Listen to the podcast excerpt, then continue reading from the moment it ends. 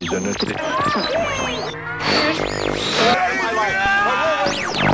his name is just so bright and so sharp. What's his name again? Mr. The names have been changed to protect the innocent. Yo! Marty, is that you? Hey, hey, Doc. Here's Johnny. Bond. James, James, James, James Bond. Now, lady, what is your name? Mrs. Nivas. And uh, how about your fella here? They call me Mr. Tibbs. Listen, baby. That's right. Mr. Henderson. Sharp little guy. I'm Rob Landers. Three, two, oh.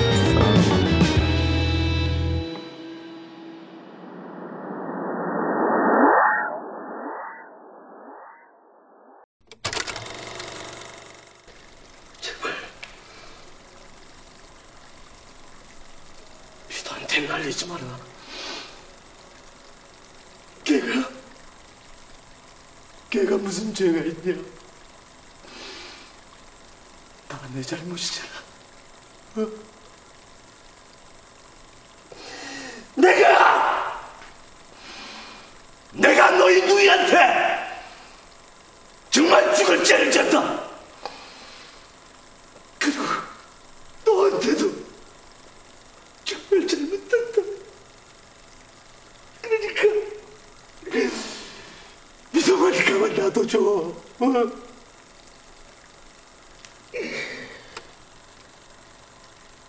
만약에 미도가 이 사실을 알면은 나 이 개새끼야! 너 머리 털끝부터 발톱까지 이 지구상 동서남북 어디서도 네 시체를 찾을 수 없을 거야. 왜? 내가 잘근잘근 씹어 먹을 테니까. 우진아! 우진 씨, 내가 잘못했다. 내 이만 취소한다. 지금 취소해. 회장님, 어르신, 회장님. 우진아, 우진아, 우리 우리 동창이잖아. 어? 푸르른 소나무에 전기를 받아 아, 거룩한 상록골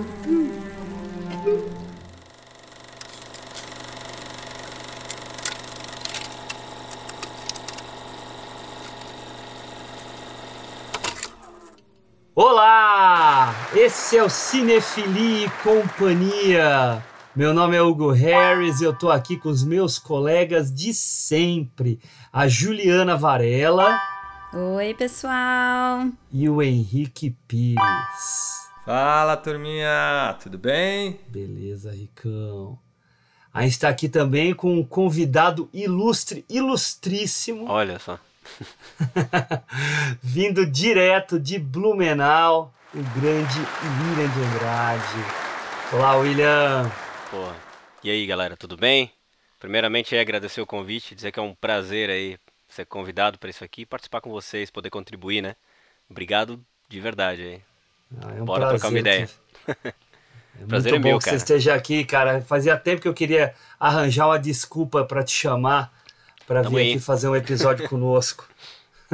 Que bom, cara. A gente, a gente já tinha feito o Bergman, né? Então não dava pra, pra ter a desculpa do Bergman Ah, para fazer com você. Verdade. O Bergman eu maratonei lá com o Fred e com o Poxa. Alexandre. É verdade. Co- Conheci o William por meio do PFC, mas a gente trocou muita ideia aí pelo, pelo, pelos chats da vida, né? Offline, é. Offline. Offline. Daí um dia, um dia eu fui participar de um, de um podcast que o cara tinha me convidado, né? O, o, Da- o Damiani? Né? Do, do Cinema Aventura. Daí chego lá e quem tá lá? O William. Falei, pô, meu, mas nem sabia que ia estar o William aqui. Daí a gente fez lá Também sobre não. o Amargo Pesadelo, né, William? É. Eu acho que o Damiani queria fazer uma surpresa. É. Eu também não sabia que era tu que. Pois é. Mas foi muito legal, rendeu um bom papo também. Foi, foi bom, foi muito bom. Esse filme é muito bom, né, cara? Putz. Sensacional.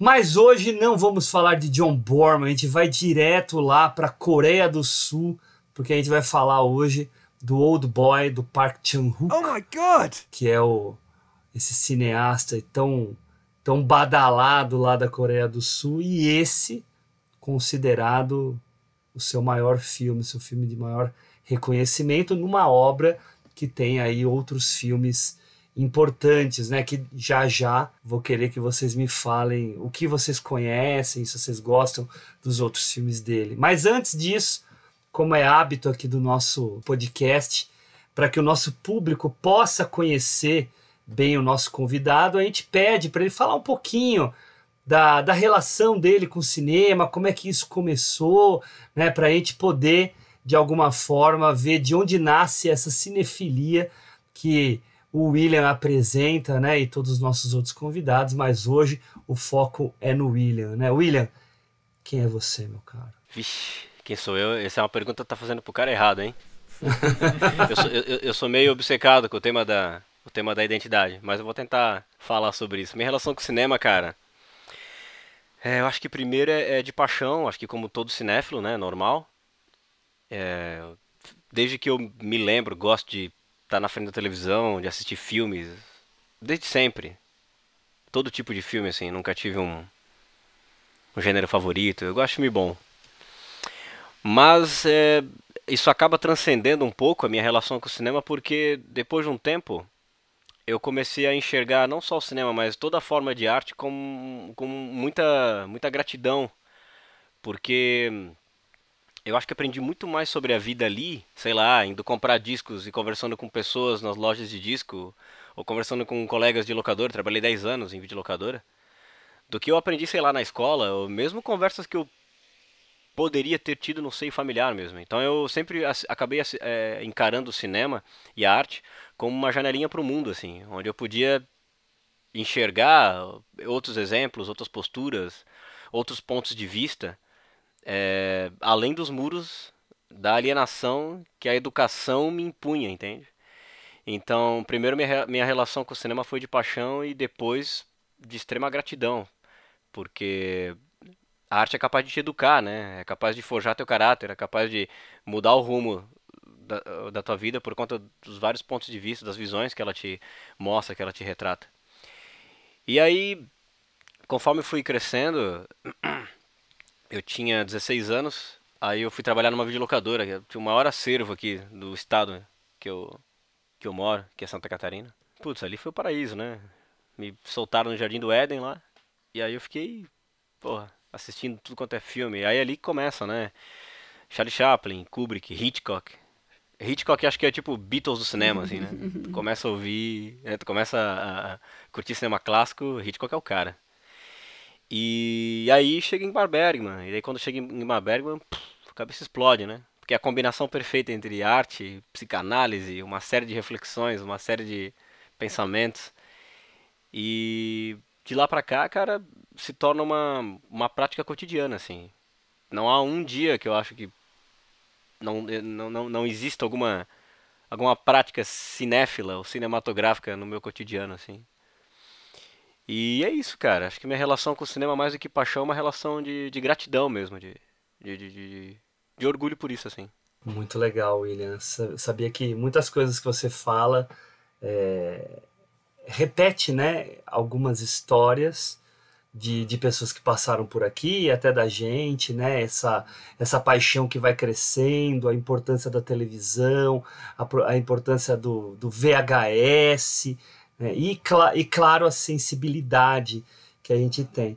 Só que a gente tem uma história é, em comum a mais, né? Eu também trabalhei muitos anos em locadora e, e também numa locadora com acervo gigantesco, né? Que tinha aqui em São Paulo.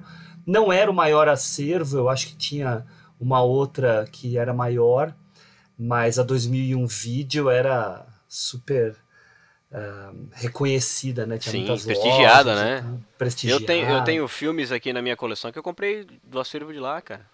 Ah, eu também, é verdade. Quando fechou, foi um, putz, um monte de, de, de, filmes que eles foram vendendo, né? A preços módicos, né? Pra, pois é. Pra gente pegar. E era, tinha umas pérolas no meio. Né? Meu Deus. Eu tenho aqui um que eu tenho aqui, que eu tenho até o selinho da 2001, é o Os Amantes do Círculo Polar. Eu tenho aqui. Ah, então foi você que pegou esse. Fui eu. mas tá bem cuidado, fica tranquilo. Não, e a 2001 chegou a fazer ah, parceria com distribuidoras, eles lançavam filmes é, cara, com o disso. selo deles também. Eu comprei o Rede de Intrigas, que não tinha em DVD, que era selo deles, cara. Sensacional, hein? Então, É, era. Enfim, Pres- né? Tem tempos que mudam, né? Tempos que mudam. Pois é. Saudades. É isso aí. Mas É vamos que lá. resta. Gente, Old Boy. Então, Park Chan-wook, assim, eu tô falando Park Chan-wook, na verdade o nome dele é Chan-wook Park. né? Mas os coreanos invertem, colocam sempre o sobrenome no começo, né? O sobrenome que, que na verdade é, é o indicativo da província de onde vem, né? O, a pessoa, a família, né? Então, Park é a província, como todos os outros que vocês virem, né? O, por exemplo, é, Bong Joon-ho, né? Então, Bong é também a província. Então tem tudo essa relação. Até confirmei esses dias com uma aluna minha que é coreana, ela estava me explicando que é isso mesmo, é assim que funciona. Que bom, porque era uma dúvida eterna que eu tinha isso. Pra que lado que vai o parque? Pois é, então, porque alguns chamam, né, Changhuk Park, que daí tá usando a, a forma brasileira, americana, ocidental de chamar os nomes, mas lá é pelo sobrenome primeiro, porque a procedência é o que mais importa para eles. O laço familiar, o laço é, geográfico. O clã, né? O clã, exatamente. O clã. É. E, então eu queria escutar de vocês, né? A obra dele não é uma obra muito extensa, mas se vocês conhecem outros filmes dele, se vocês gostam, se não conhecem também, se tem interesse, né? E eu queria começar perguntando para o William, né? O que, que ele conhece do, do Park Chan-wook, para que a gente possa iniciar. Eu só assisti essa trilogia, né? Que é a trilogia da vingança. Eu sei que tem o. Em 2016 aquele A Criada, né? Que eu, eu, sei- eu sei que falaram bem desse filme, mas esse eu não assisti. Eu só vi a trilogia da vingança mesmo, que é o Mr. Vingança, né? O Old Boy, daí vem Lady Vingança, né? Isso, exatamente. São esses aí que eu Exatamente. assisti. Gosto dos três. Dentre eles, gosto mais do Old Boy, com certeza. Mas gosto dos três filmes, cara. Acho três bons filmes. Legal, legal. Ou melhor, você? dois bons filmes e um excelente, né? É, pois é. e você, Ju? É, eu, ao contrário do William, eu vi a Criada e não vi os outros filmes da trilogia da Vingança, então a gente complementa aí. Mas eu adoro a Criada, eu acho excepcional, assim. Tem que ver, maravilhoso. Mas gosto mais do Old Boy, acho que talvez também pelo, pelo histórico, por ser, ter visto antes, ter aquele impacto do cinema coreano que até então não conhecia, né, quando eu assisti. Acho que dos filmes dirigidos por ele foi, foram só esses, Old Boy e, e A Criada, mas ele também produziu o, o Expresso do Amanhã, também, que eu, eu gosto bastante, que é dirigido pelo Bong Joon-ho. Expresso da Manhã é aque- é aquele do trem? É aquele do trem. Ah, eu assisti isso também. É, então. Ganhou uma série recentemente, mas não, não assisti, mas ele produziu o filme, pelo menos. E aí sei que ele tem aquele filme americano, né? Aquela tentativa de, de entrar no mercado anglófono ali, o Segredos de Sangue, mas esse eu não assisti, mas não falaram muito bem Esse que é dele. com a Nicole Kidman? É. É, não falaram tão bem dele, mas fico curiosa pra saber se ele, né, é interessante, mas Old Boy e a Criada são, são um absurdo, assim. O Old Boy eu vi três vezes, em momentos completamente diferentes, assim, e a primeira vez foi indicação da locadora. Vocês dois falando que trabalhavam em locadora, foi um cara que trabalhava na locadora que indicou, falou, não, você precisa ver esse filme, não sei o quê, deu aquela sinopse bem resumida pra não contar muita coisa e tal. Levei meio sem saber nada do filme, assim. E aí foi aquele... Pra você indicar esse filme, você já tem que ter batido um papo assim com o cliente algumas Ah, vezes eu ia antes, né? sempre, ela é locadora da rua do lado Né? de casa, assim, né? É um negócio Então, que eu indicasse de cara, eu não teria nem coragem. O cara ia chegar lá É, e é ousado, ia é voltar ousado. lá e me... É, o, o bom indicador, né? Eu não sei se você trabalhava de balconista ou indi- indicador, Fazia os dois. mas se fazer os dois, eu, os eu, dois. não- eu, eu não ia pro caixa nem a pau, cara. Eu tinha medo de errar o dinheiro e ter que pagar. Eu fui gerente, cara. Eu fui Você foi gerente. gerente. Ah, eu cuidava, tinha cuidava de matriz e filial, fazia tudo. Nossa, cara. Eu, Eu, pra, pra indicar coisa pra cliente, eu tinha que conhecer muito bem o cara, sabe? E tinha Assim, também aquela técnica assim, né, Hugo? Sim, Tinha mas aquela isso que é coisa, bom. Aquela coisa técnica, assim, que era o cara chegava, ah, tu pode me indicar uma comédia? O humor é uma coisa muito pessoal, né? Aí tu perguntava pro cara, qual foram as últimas comédias que tu viu que tu Exato. adorou, assim? Aí É. o cara falava isso, tu já sabia a linha que tu ia indicar, assim. É. Mas enfim, eu É, acabei eu, eu não lembro qual foi a referência que eu dei pra ele me dar Old Boy, assim, mas sei lá, acho que ia lá toda semana, ou a cada 15 dias, pegava um monte de coisa, então acho que já tava meio que acostumado. Era uma locadorazinha de bairro, então era pequena. Então, assim, acho que eles já conheciam todo mundo que frequentava ali. E eu acho que ele gostava muito desse filme. Ele, eu tinha a impressão de que ele indicava isso pra todo mundo, porque ele tava muito encantado com o filme. Assim, ele falou. Então não era só pra mim, assim, era uma coisa tipo, todo mundo precisa ver esse filme e, e vou indicar. E, e valeu a pena, porque eu gostei demais, assim. Eu saí. É assim, o primeiro impacto de Old Boy é, é pesado, né? Assim, ele é. As três vezes que eu assisti, eu saí com a mesma sensação, que é uma sensação meio, meio enojada, assim. Você sai meio com o estômago embrulhado do filme, né? Mas. Mas. gostando, né? Então é aquele impacto meio. Você sai meio, meio, meio mudado do filme. Mas, tipo, a gente entra em detalhes do porquê, né? Assim. Mas é isso. A criada me dá uma sensação parecida também. Mas, enfim. E você, Ricão? Eu não conhecia na época, né, quando lançou o Old Boy. Como você sabe, eu, eu trabalho na O2 desde, desde 2000 e... Que 2000 o quê, meu? 98, por aí. É, 98, 98. Pô, é, sei que melhor 2000. que você, cara. É verdade, desculpa, eu tô tanto tempo lá que, que eu já virei museu lá dentro. É, Instituição. É, então, e como a gente tinha um setor de pesquisa lá, né, cara, enfim, enfim. Aí quando surgiu o filme, enfim, é, aquele buchicho, todo mundo falando, pá, você quer ver, né? E realmente foi um, um impacto, assim, né? É, falei, nossa, que pancada, né? E que diretor preciso, né? Na, na- nos golpes, né? Digamos assim. Literalmente. É, deixa a gente nem respirar, né? Enfim, aí eu fiquei curioso ah, na época e aí eu consegui ver o, o, o Mr. Vingança, que achei muito bom, mas que achei que o Old Boy ainda estava ali no ápice, né? E no fim, na, na, na correria da vida, acabei não, não vendo mais nada dele, né? Mas tendo o Old Boy ali no topo, né, de- de- dos filmes, né? E aí vocês comentaram desse filme dele eh, nos Estados Unidos, que eu acabei pegando para assistir, né, que é o Segredos de Sangue. Segredos de Sangue. É, eu assisti o filme. Eu assisti o filme. Não é um filme ruim, não, tá? Mas é um filme que traz a, a, em alguns momentos um pouco do que é esse perfil do, do diretor. Não, né, essa coisa provocativa, essa coisa de deixar você em suspensão o tempo todo, né? incomodado, mas tem o requinte hollywoodiano ali, né? perde um pouco da, da alma e da identidade do que ele é. Enfim, de um modo geral, essa é a minha, a, a minha relação com, com, com ele e com o filme. Olha, eu. Obrigado, Ricão. Obrigado, Ju. Obrigado, William. Eu, eu tô que nem o William. Eu assisti a trilogia da Vingança e não assisti ainda a Criada. Tem aqui um Blu-ray um Blu-ray lindíssimo do, da Criada que saiu pela Versátil, que eu comprei, mas ainda não assisti o filme. Tá, tá aqui, tá aqui esperando. Todos nós sofremos disso, né, Hugo? É, mas eu tenho uma confissão pior para fazer, tá? Eita. uma confissão pior. Para o podcast aqui, foi a primeira vez que eu assisti o Old Boy inteiro.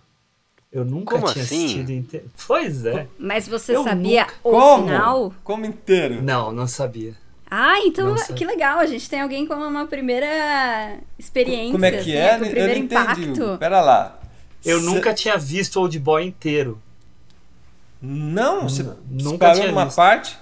É, porque eu começava a ver, e aí o filme, eu- eu- assim, eu vou tentar resgatar o que passava na minha cabeça, tá?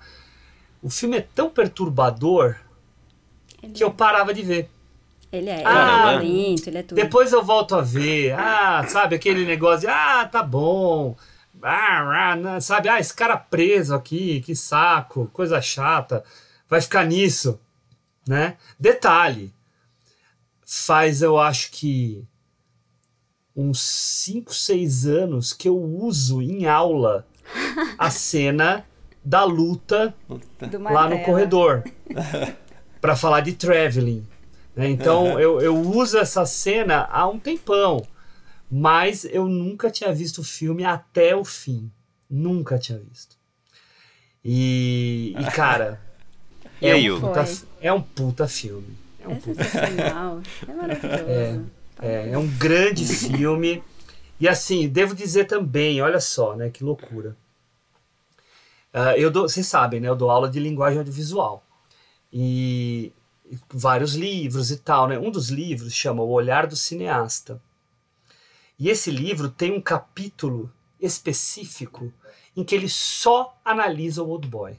E aí ele fica falando de todas as questões, né, de semelhanças de imagens, de composição, cores, tudo isso que a gente até pode entrar aqui daqui a, daqui a algum tempinho, mas eu mesmo lendo isso, sabe, eu falo assim, ah, tá, né, depois eu vejo o filme, e não via, e não via. E, e aí eu assisti agora, né, e acabei vendo, a gente teve que é, cancelar a nossa gravação há duas semanas atrás e tal. Então tive que rever hoje. Então, nessa brincadeira, eu vi quatro vezes o filme. Tá? duas, duas vezes Recuperou. lá. Nossa, mais é, que eu vi. uma no lá, dia 10 e uma anos. hoje. Então é, é- E assim. É um, é um filme quase perfeito. É um filme quase perfeito, na minha opinião. Tá? Porque ah, me chama muita atenção, e aí o temos aqui o William, que eu não falei aqui, mas o pessoal que está nos escutando, a maioria conhece já o William, né? Mas Olha o William é, William é músico, né? Então é, devo depois perguntar para ele, né? E ele, se, se quiser falar, pode me interromper. A, a trilha sonora desse filme é um absurdo. Ah, sim. Ela é impressionante, cara. Com certeza. É animal mesmo. Ela é impressionante. E daí, se é, você for é feito procurar... um bom uso, né? É feito um É- bom uso da, da- da, música, né? Exatamente. Exatamente. É a um aplicação uso. dela. É muito interessante ver que todas as músicas do filme têm títulos de filmes. Ah, é? Se vocês forem procurar É, no. Spotify, é, elas têm todas títulos de filmes que aí, se você for ver, a, a- o, o filme não tem a ver com o momento do filme em que ela toca, mas é uma, uma pegadinha aí, um, um, um lambisco do, do Park Chan-wook, da cinefilia dele também. Que Tá? legal isso. É, Legal, hein, Hugo? Legal. é, e, enfim, assim, é, são os planos bem feitos, montagem Pô. bem feita, Eu acho tão legal Ah. isso quando, quando o diretor é meio nerd, meio cinéfilozão, assim, sabe? Totalmente, né, cara? Eu acho tão legal isso. E assim, gente, para dar o start aqui na nossa conversa, o que é esse ator principal desse filme? Animal, né? Nossa Surreal. Senhora. Surreal. Não, ele é. Não, começa com aquela cena inicial e aí depois corta pra ele preso. Como aquilo é a mesma pessoa? Pois Como é. assim? Como assim? E, tipo, o cara se transforma assim, e, tipo, não só Isso- fisicamente, né? Meu, isso também é uma das coisas que eu acho mais legais, Juliana. Acho muito legal essa, essa, essa transformação, porque no começo do filme ele, é- ele é apresentado como um cara super, sei lá. Bobão. Um babaca, né? é, um um cara um babaca. babaca, Um bibu, babaca, mas não um coisa. babaca do mal, né? Um babaca bobão, Não, assim, meio. Mas é um Nem aí com nada. É, é um babaca desses que, É. que, não, que não vivem, mas que existem, vamos dizer assim. Aquela pessoa que enche a barriga de comida e caminha pela terra. É. Ele me lembrou bastante o, o começo do Round Six, não sei se vocês assistiram a série. Uhum, sim. Parece um pouco Yes. aquele protagonista, assim, antes dele entrar no jogo, que ele também tá meio perdidão, meio, né, endividado, com aquelas problemas com polícia e tudo mais, com a filha, tem, tem essa questão também, então Uhum, me pareceu verdade. uma, uma referência do Round Six ao Old Boy, no caso, né? Tá, e, e não duvido, não duvido. A única diferença é que o personagem do Round Six ele expõe, a gente descobre isso posteriormente, né? Um padrão que é buscado pelos caras do jogo, né? Uhum. Enquanto O, o do Old Boy a gente vai descobrir posteriormente que era ele, solamente ele, né? Mas, gente, fiquem à vontade aqui, freeform aqui pra gente, pra gente ir conversando do, do Old Boy.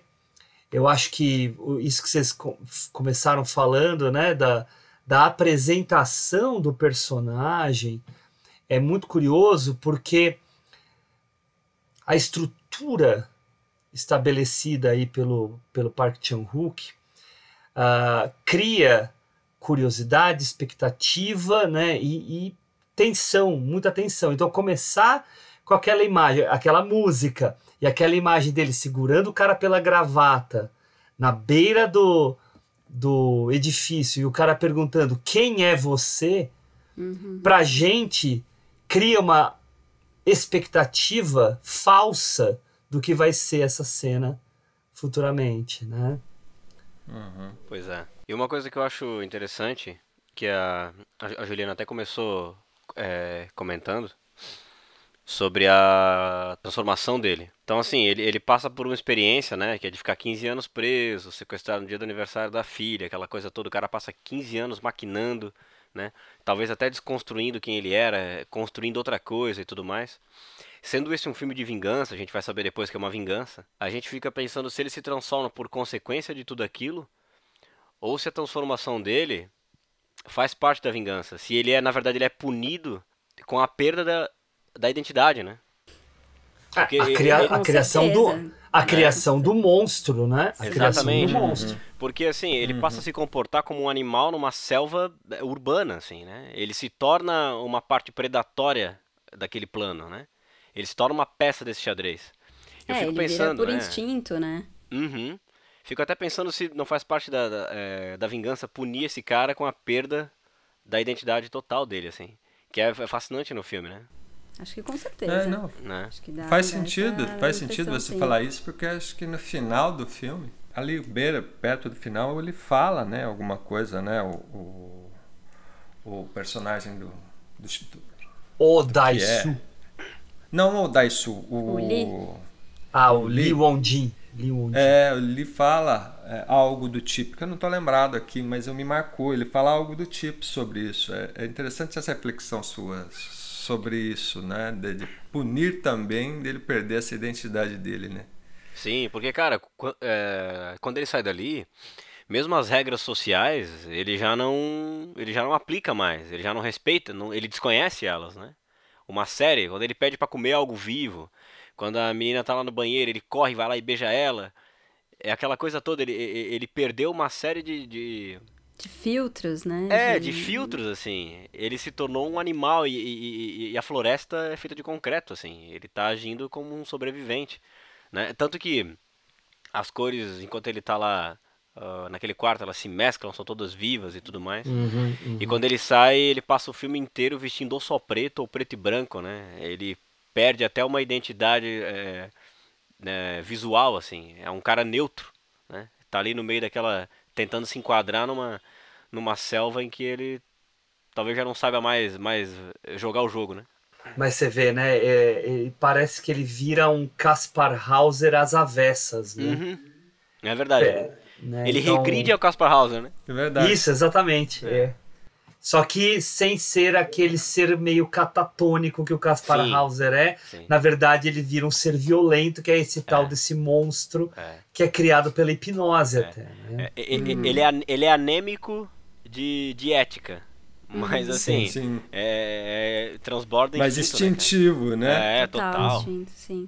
Total. Mas é legal isso, isso que você fala de, de essa perda da identidade, dessa coisa de ser selvagem na cidade ser parte da vingança, porque te- é, tem um momento que ele fala no telefone, né? O Lee fala pra ele que, ah, você não tem que se perguntar por que você foi preso, mas porque você foi solto. Então, assim, a vingança, ela começa muito mais no momento em que ele é solto do que quando ele tá preso. Então, assim, o fato dele Sim, estar com completamente certeza. desnorteado na cidade, isolado até psicologicamente ali, é, é, é parte do castigo. Porque ele já tá acostumado a sobreviver naquela cela por 15 anos. Né? A partir do momento que ele sai, vai ser muito mais difícil pra ele do que lá dentro, né? Não, e, cê fa- vocês falam da vingança. é muito legal, né? Quem tá assistindo o filme, né? E, e vamos lembrar, né? Estamos dando spoilers aqui. Um, o filme existe com a gente pensando, e até eu tô aqui com o DVD aqui do meu lado, tá aqui, ó. Ele foi sequestrado por 15 anos, chegou o momento de se vingar. E a gente acha que esse é um filme de vingança, que a vingança é dele. É. Uhum. O, o mais legal do filme é você descobrir que a vingança verdadeira do filme não é a dele. Mal sabia Ele ele. é uma... Mal sabia ele. É. Ele só faz parte, né? E isso é. muito inteligente, tanto do da graphic novel, da onde vem, quanto também do, do filme em si, que consegue, né?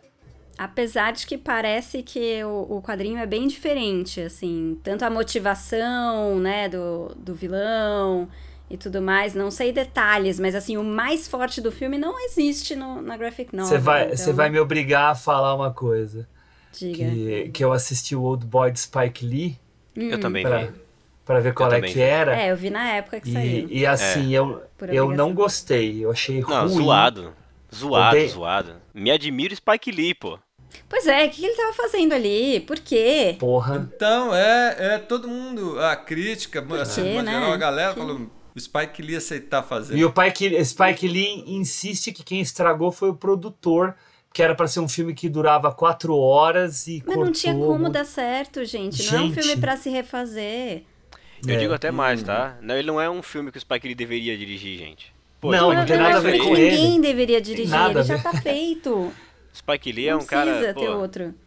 Não, e, Quando eu vi e- que ia ter um remake, eu já xinguei. Quando eu vi que era Spike Lee, eu falei, pô, isso aqui é uma aberração. Exato. Mas o que eu, Exato. o que eu sempre escutei- xingo, todo mundo sabe já quando tem remake. Mas... o, que, o que eu escutei é que o do Spike Lee é mais próximo da graphic Nossa, novel. mas eu nem lembro muito do que, que muda da motivação. que aquela motivação, Eu não, eu não li o mangá.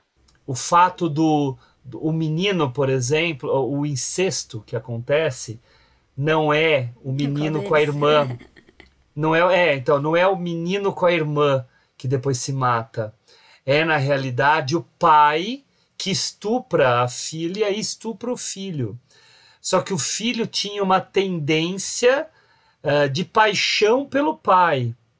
E o pai teria se matado porque descobriram que ele tinha feito coisas com a filha. Então a vingança dele era motivada não pela morte da irmã, mas, Mas do, pai. Nossa, que, que É Coisa mais assim, asi- é- Que coisa mais asiática, né? Não, é, é, É, entendeu? é, É- é tipo de filme que só poderia ter sido feito. Filme e, e graphic novel que só poderia ter sido feita do lado de lá, né? A moral Não, ocidental não permite essas Eu coisas. acho que assim. sim. Pelo menos não América. É. Não, e devo falar uma coisa, assim, já que eu tô, eu vou falar um pouquinho do Spike Lee e voltar aqui pro, pro nosso, porque eles replicam um monte de cenas, né? E uma das cenas marcantes do Old Boy coreano é a transa entre o Odai-su e a Nossa, é Mido, muito forte né? essa cena. Que é muito forte. Aí, no- antes de eu voltar para ela, né, na- no filme do Spike Lee, tem uma cena de sexo também entre o personagem lá do Josh Brolin e a, a feiticeira Escarlate lá, esqueci o nome dela. Ah, É ela, nem lembro. Nossa, nem É lembro ela. essa. Gente, E aí é uma cena de sexo. É uma cena de sexo fofinha, entendeu? Bonitinha e tal, né? Nossa. Gente, a cena de sexo do Old Boy coreano. Ela fala que ela acha que tá morrendo. É, ela é intensa, ela é, é, é Selvagem, cara. forte, É selvagem. selvagem, Selvagem. sabe? Selvagem. É assim, aquela com todo É dolorosa. assim, né? Ela é agressiva, Justamente, né? E ela é jogada no seu ouvido no final do filme. Né? É, não, Você e ela reviver a cena tem toda.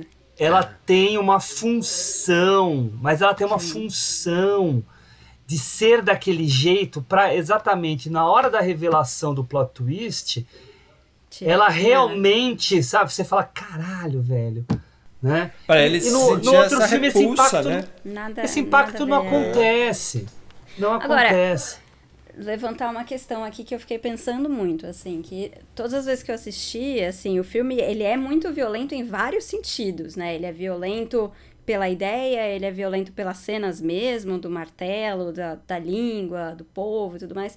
Mas eu acho que o que mais fica depois que você assiste, o que mais perturba mesmo e que você fica incomodado e lembrando do filme, são as cenas de sexo, é a, a ideia mesmo, né, do, dos incestos e, e, e tudo mais. Então, assim, é, o quanto esse filme levanta a nossa noção de tabu porque a gente se incomoda mais, ou pelo menos para mim é, é, foi mais incômodo, né, assistir essa cena, por exemplo, ou, ou ver toda a revela revelação final dos irmãos e tudo mais. A própria cena dos irmãos também é super gráfica. A cena do banheiro, a cena do banheiro cena ganha do outra banheiro perspectiva. Também, hum. outra coisa. Então, assim, isso foi mais chocante do que as cenas de violência mesmo, assim, que claro. são super explícitas uhum. e super pesadas, né? Uhum. Então, é, é um filme que perturba muito por isso também, pelo que ele revela, né? Do que, do que, que incomoda mais, assim. E te faz pensar sobre o próprio papel da violência, né? Ao longo da história do cinema, outros diretores fizeram isso. O Kubrick fez isso com Laranja Mecânica. É... O Sam Peckinpah fazia muito isso. Fazia muito isso. Ele estetizava a violência de uma forma tão... Ela não era só sangue jorrando, ela era uma série de coisas. Eu lembro sempre da a introdução de Meu ódio será sua herança, onde tu vê um grupo de crianças rindo e se divertindo num bolinho assim. E quando os créditos acabam, a câmera entra nesse bolinho e eles estão jogando escorpiões num formigueiro de formigas vermelhas assim. Então assim, é, é uma maneira de tu traduzir, tu acaba entregando para o público uma, uma experiência intelectual através do símbolo, através do que aquilo simboliza, ao invés de entregar uma experiência sensorial, né? E é o símbolo que eu acho que, que, que é, faz com que a poesia possível artística acabe te fazendo ter, ter, ter uma viver, é, ou melhor, observar essa montanha russa e não viver ela, né? É o que acontece nesse filme também, cara. Tem a cena do martelo, tu vê ali o sangue, aquela coisa toda, mas o fato do cara querer mastigar um povo vivo é uma coisa tão chocantemente violenta. Tem, tem, existe tanta raiva, tanta coisa reprimida nessa cena que é difícil traduzir ela fisicamente. E ela é o que é, e te choca por ser o que é, né? É muito mais psicológica, muito violenta dessa forma, né? Como a gente falou antes, inclusive sobre a perda é, é, da identidade, quando, quando a, a vingança se revela, ele quer fazer o personagem experimentar o instinto. Porque foi o que ele teve, ele teve uma relação incestuosa. Ele quer fazer com que esse personagem experimente o instinto que ele teve, né? E, e, e abandone a ética. entenda as consequências de abandonar essa ética.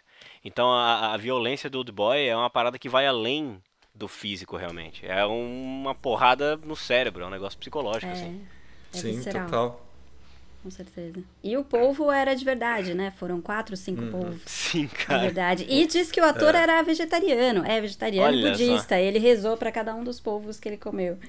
É, Mas, tem, tem, tem no YouTube. Tem, tem é, YouTube, uma, uns extras de, de alguns DVDs. É é mesmo. Mas é, é, é legal é, a gente ter entrado nesse tema, porque o filme é justamente isso, né? É essa percepção que a gente tem e que nos faz refletir sobre essa questão que é a violência em si mesmo, né? E isso faz você pensar, como o William falou, até onde vai a questão ética, moral no seu estado mais primitivo, né? Qual é a relevância, né, daquilo que você tá tá vendo? E que te faz humano, né, Henrique? É, justamente. Quando tu quebra regras que são de ouro, tu tens um caos, né? uhum. né? É, é o que acontece na vida desse cara, né? É. Ele, eles passam desse. É muito louco isso, cara. É como eu falei uhum. no começo, é, a impressão que dá é que ele é punido com a, com a perda disso, assim. Não, vou tirar a moral desse cara e ele vai ver como é que é. Ele vai se olhar. Sim, agora ele vai sentir. É, ele vai se olhar com os olhos que me julgaram. Assim. Exatamente. Uhum, é justamente, é. E uma coisa que me chamou muita atenção nessa última assistida, que tem, tem a ver com isso, é a cena final mesmo, assim, o, o pós, né? Quando ele, ele escolhe passar por tudo isso de novo, né? Ele escolhe, né, ir na e ser hipnotizado, esquecer, separar, mas assim, a consequência é que ele vai repetir a mesma coisa, né? Os mesmos é. erros e tudo mais. Então, ele abandonou a ética, mas ele não consegue viver com essa com essa lembrança adianta, de que ele fez isso né? com a impressão que né? eu tenho, a impressão que eu tenho é que não é nem que ele vai buscar a hipnose para viver num conforto assim. Eu acho que é que nem quando a gente assiste Matrix, por exemplo, que em dado, em dado momento eles são traídos e um dos caras que traiu ele fez um acordo com os, os agentes e o acordo que ele faz é que ele quer voltar a dormir, né? Uhum. Ele É. quer voltar para aquela vida, aquela coisa viciada. Eu acho que é isso, talvez é conviver com o que ele sabe, com, o que- com o que ele sabe que fez, é muito pior do que, então, meu, eu vou viver isso aqui, vou apagar isso da minha memória e Mesmo que ele faça de novo. mesmo que faça de novo, eu, eu vou fazer sem saber, né? Uhum. Eu, vou, eu vou voltar a dormir. E era a única forma aceitável dele suportar ficar ao lado da filha dele. Uhum. Mesmo Uhum. que seja É. com a perspectiva de cometer incesto de novo. É. E isso pira a nossa cabeça, né? Não, é isso que pira. Doideira. É isso que eu falo do final. Porque você termina de falar, acabou a tragédia, só que entra num looping, Não, mas né? ele deixa num espiral, né? Ele deixa Sim. num espiral o filme. Se você vê a forma que ele termina, que- e eu acho interessante, é ele joga não só a personagem principal, mas nós espectadores nesse espiral que não tem fim, né? Que na verdade, Henrique, o filme inteiro te coloca no meio disso. Quando começa o Uhum. filme É. que ele tá segurando o cara pela gravata, pô, é a cena dele segurando a irmã lá na ponte, por exemplo. Sim. Sim, É. Sim, exatamente. É, é um espiral, é uma série de ciclos que vão se encontrando. Ao invés de serem Sim, fechados, ele, ele tá em forma de, de espiral. É. É. Isso É, a vingança mesmo. é meio que um ciclo eterno, né? Nunca É. acaba, nunca É um tá looping satisfeito. Uma coisa vai provocar a outra. Não, e assim como a cena em que ele é libertado na mala no topo do prédio, o enquadramento é exatamente o mesmo de quando ele está na neve jogado no chão, também com os braços estirados, né? Então Sim. ele cria essa rima exatamente para falar que é a saída da hipnose. Mas é in- interessante isso que a gente está falando, né? Todos nós, se a gente for pensar no último plano do filme, que é o plano do rosto dele, que é um, claro, remete àquele quadro que está dentro do quarto, né? Quatro. Que é o Uhum. do homem que ri ao mesmo tempo que chora, Uhum. né? Que tem que remete à frase, né? Ria e o mundo rirá com você, chore, chore sozinho, né? Uhum, é isso aí. Porque quando ele faz eh, nesse final abraçado a Midô ah, e ele ri e chora, que é as duas coisas ao mesmo tempo, Uhum. é exatamente isso que a gente está falando. Que assim, é a felicidade de estar com ela e a tristeza de estar com ela. É, as É duas uma coisas. ao mesmo- tragédia gigantesca esse filme, né? É. O o William tava falando ah, de outros diretores que exploram a violência, a estética da violência e tal. Mas é, é isso, esse filme ele mostra violência, ele fala de violência, mas é no fundo é uma tragédia, é tudo muito triste, né? É aquele destino inescapável, né? Que você não, não tem não tem solução boa para essa história, não, não tem final feliz possível, né? E é tudo intencional, né? É tudo uma coisa intencional, porque, sei lá, Sim. eu citei, por exemplo, Sam Peckinpah.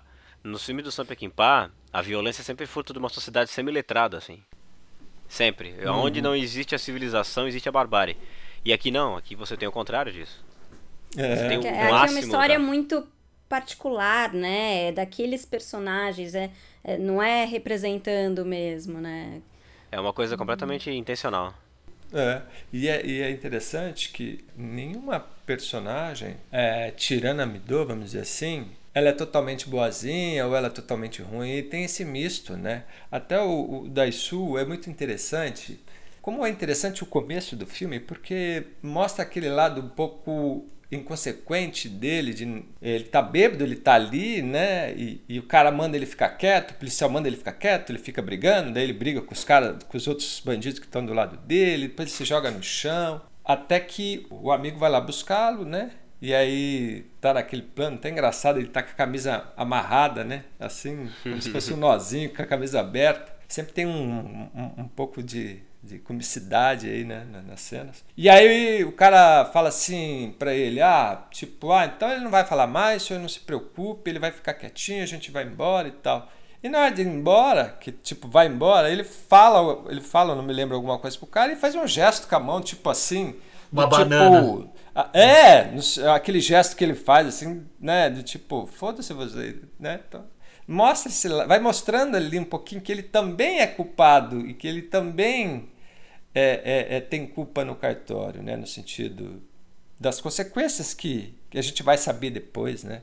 E isso fica muito bem desenhado no filme, né, cara? É muito, muito bem estruturado. Né?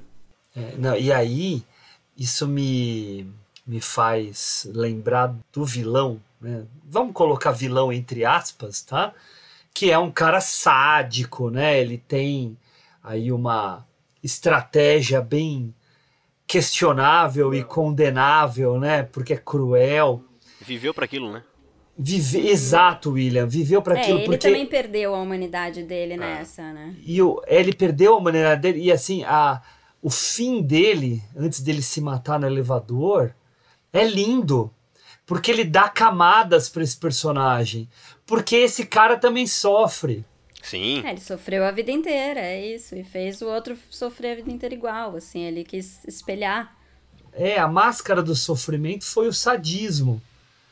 Mas ele, na verdade, estava lá sofrendo. Pronto, fiz o que eu queria, Claro. pronto, agora eu posso me matar É, porque eu não dá cabo- suporto. É, que não faz mais sentido, né, viver? É, ele só tava vivendo pra isso. E é interessante porque nessa cena final dele, quando ele realmente percebe que não faz mais sentido a vida dele, porque ele já completou o que ele queria, né? E aí ele relembra da irmã, né, no elevador, a, com a mão esticada. E aí, aí a gente revela a cena toda da irmã com ele segurando e que ele que aí a irmã cai, né? Daí solta da mão dele, aí close na mão. Aí a mão fecha como se fosse uma arma e ele faz E um engatilhando, né? movimento. Engatilhando. E aí depois corta para a cena do filme, da, da- da- do elevador, e aí ele se mata. né? cara, então, como se ele Henrique. tivesse determinado isso, né? Desde o. Henrique, a decupagem desse filme é monstruosa, cara. É Não, é maravilhoso. A montagem desse filme é, Puta, é é magnífica, cara. É, e a- além dela ter essa, essa ideia construtiva, né? É muito bem detalhado toda a mise-en-scène, né? T- t- Todo o quadro é muito bem pensado, né? Então, ou seja, nada é por acaso, nada, literalmente, no, no, no filme, nada é por acaso. É, um quebra-cabeça gigantesco também, né? Não, e, e assim, eu só queria fazer um comentário, então. ah, a gente está falando aqui da decupagem e tal. O fotógrafo desse filme Maravilhosa a fotografia desse filme. é, é um cara que fez vários filmes aí com, o- com o Park Chan-wook, mas ele foi para os Estados Unidos e fez agora, ó, fez o It, fez o Noite Passada no Sorro do Edgar Que é bem Wright, bonito, Uhum. assim. que é bem Fotografia. bonito, e fez o, a série do Obi-Wan, que tá Ah, na, é? na Disney. Então olha que É cara, bonita, é, vai. é, é bonita. Chatinha, mas é bonita. Eu não assisti Roteiro à parte. Eu assisti. roteiro à parte. Bonitinha, total. mas- É. Não, eu vi, eu vi. Eu, eu gosto, Eu também assim, vi. Eu, eu gosto muito do Ian McGregor, cara. Mas enfim, Ah, não é um dele ele. também, mas... ah, Eu adoro ele. Mas você vê, é um cara inteira que, também. que é muito capaz, assim, é um fotógrafo de Sim. muita Isso que qualidade. falar. Uhum. Porque a criada, eu não vi a criada, né? Mas a criada também dizem, né, que tem uma foto incrível. É, só um detalhe, Hugo, você está falando né, que ele fez o Ampo Kenobi. É interessante falar isso porque é, a maior parte do filme, quer dizer, é feita né, com LED, é, telão de LED, ou seja, projeção. E você fazer uma fo- fotografia com projeção é, é, é- é foda, cara. Não é fácil, porque você tem a cena já filmada né, no telão de LED e você tem a ação acontecendo aqui na frente, para você dar mais realidade e você não precisar construir tanta coisa em 3D. É, o cara tem que ser bom, viu? Tem que ser um diretor de fotografia bem foda. Ele é coreano, o fotógrafo. Coreano é Jong Jun-ho. Jong Jun-ho. Agora, uma, uma questão, assim, que me apareceu. Não tanto sobre o filme, diretamente, mas, assim, sobre o papel dele e tal. Eu não sei, eu, pelo menos, não tinha visto muita coisa coreana antes dele, né? E mais recentemente, aí, nos últimos 10 anos que seja, bombou, né? Cinema coreano, série coreana e tudo. Ele meio que deu esse start ou já vinha de antes? Não sei se vocês têm uma É ideia. boa pergunta mesmo. A impressão que eu tenho, né? a impressão que eu tenho do Old Boy na época que foi lançado, eu assisti ele bem quando foi lançado. E porque eu já trabalhava em locadora, daí chegou lá e ele foi um filme que não com a projeção do, sei lá, do Parasita, porque acho que hoje talvez é mais fácil. Mas é, foi um filme que foi lançado nacionalmente, então a gente pôde ter isso em mídia física. Então ele teve uma, uma pra época, isso era uma boa projeção. É, pode se considerar uma boa projeção, assim. Eu não tinha assistido, eu, eu sempre eu sempre assisti coisas asiáticas que eu adoro, tudo que é coisa de samurai, eu sou pirado, adoro mangá de samurai, filme de samurai, Musashi, essas coisas todas, adoro, cara. Lobo Solitário, sou pirado assim. Então já tinha assistido muita coisa asiática. Mas não coreano, né? É. Mas o e muita da coisa assim é a violência também, eu lembro que foi uma coisa que eu fiquei perturbado, mas é, eu tinha assistido já outras coisas também que eram muito violentas assim, tipo, sei lá, o Waking Fright, esses filmes assim, sabe? Mas é, é a impressão que eu, que eu tenho, que eu lembro assim da época, é de que ele foi um filme que teve uma boa, uma boa projeção, porque não era qualquer filme que fugia desse circuito, chegava aqui no circuito nacional em mídia física, mesmo na época. Uma época que a internet ainda não era bala desse jeito. Pô, é a época do Orkut ainda, não tinha nem Facebook, eu acho.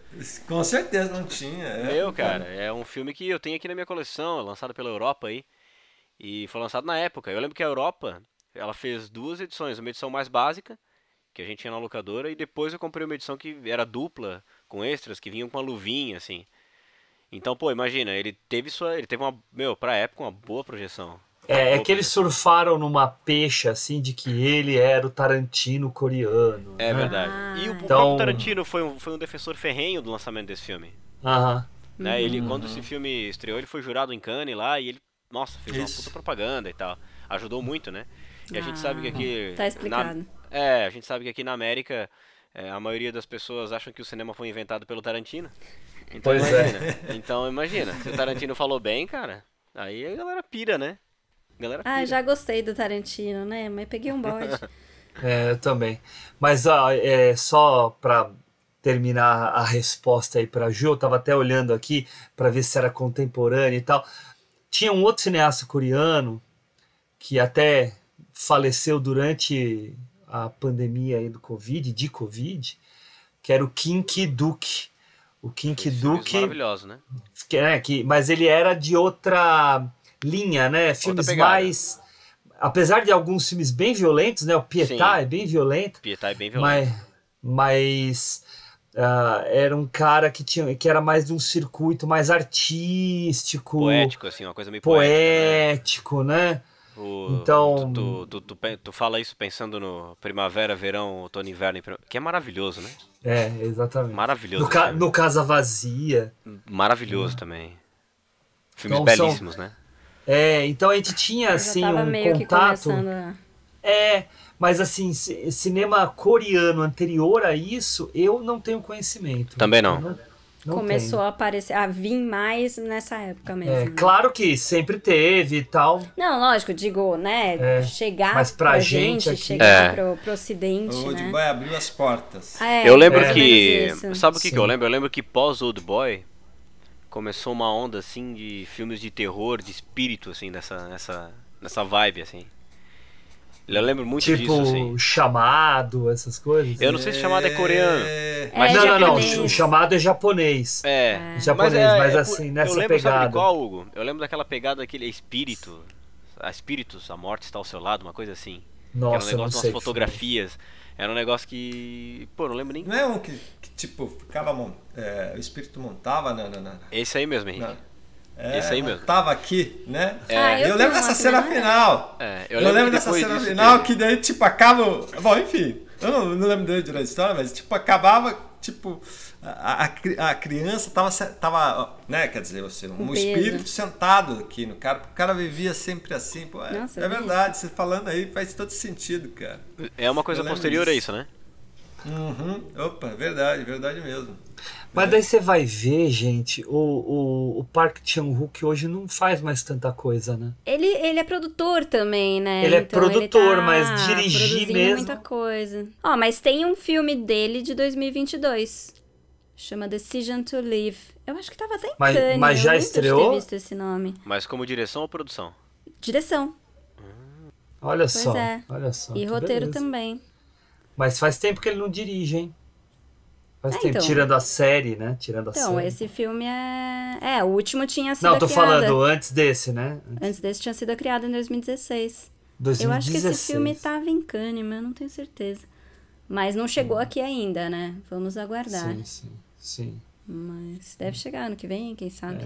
Mas tem que aproveitar a onda, né? Porque o, o Bong né, fez, fez entrar no mapa definitivamente. Sim, sim, é. sim. Ah, e agora eu- também é. com Round Six, com, com essas coisas, É, tá todo mundo assistindo as coisas. Olhou agora pra Coreia, né? Do Sul. É, e todo o, olhou, ator mas- acabou de ganhar o Emmy, né? O ator do Round Six acabou de ganhar o Emmy. É verdade. Eu Batendo. Round Six. Cara, é legal. É legal. Ah, é bem bom. É legal. É, eu gosto, né? Eu tenho uma coisa com séries, eu não assisto série, cara. Ah, Sabia? depois você começa. É, exata, exatamente. Eu não vou nem. É, Mas eu, eu assisto série curta, É, assim, tipo. eu não vou nem não completar, porque nem pegar sei. uma. Não vou pegar uma série que já tem 10 temporadas, mas nem. Pô, não, só É, série é começando. difícil, né? Não dá. Aí eu, meu, quase não assisto assim. É, mas sabia que é, é, uma, é um procedimento bom, viu, William? Porque eu falo por mim, tá? Eu que sou cinéfilo, adoro cinema, vejo muita coisa.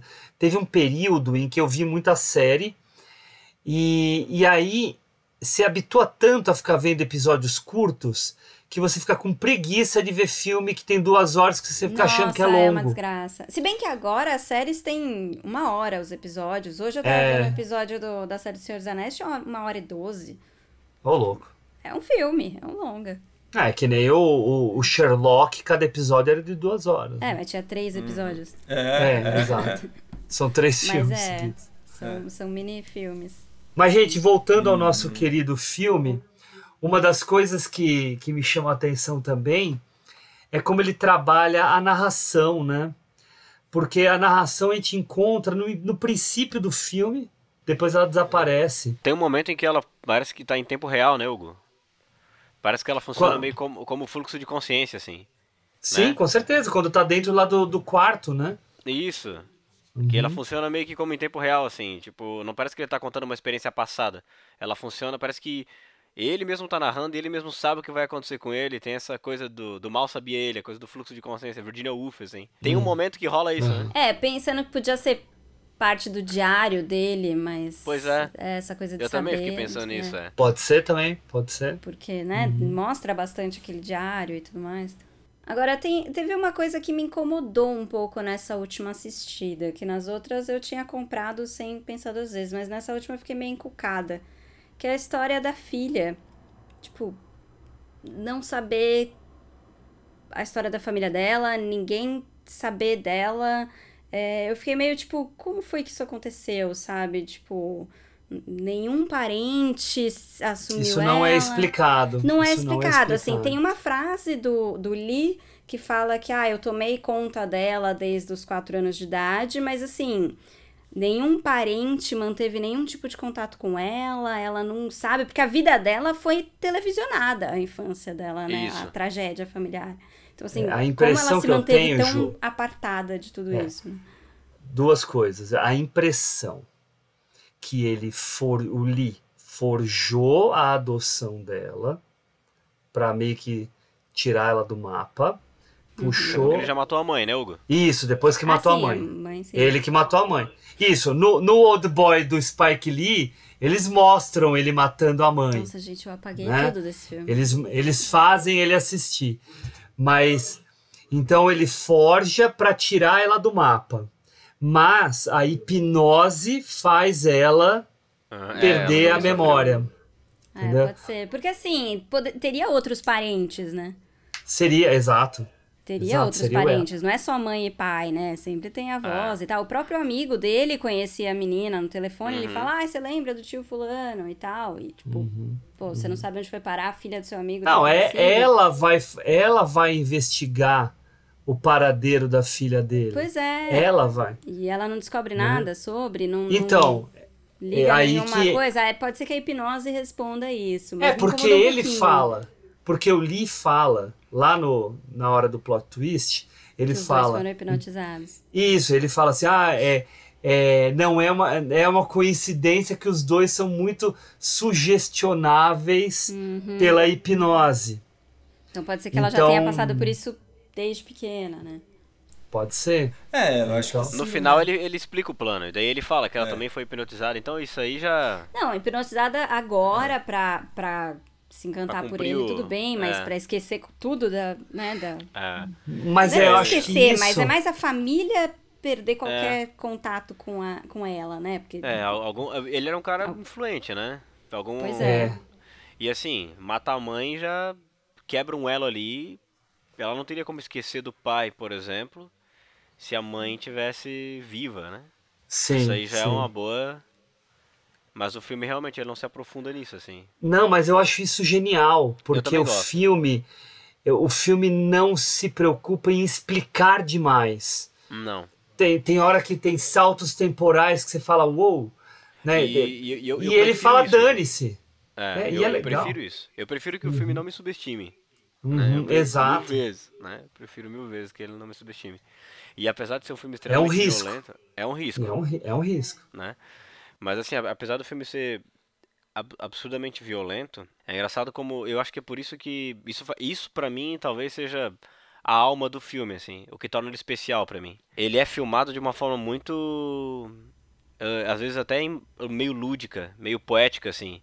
Tem coisas que são meio Sabe, a impressão que dá em algumas cenas é que tem uma, uma brisa soprando aquela cena, assim, super, sabe, aquilo é, é- dança como se fosse uma alga no fundo da água, assim, sabe?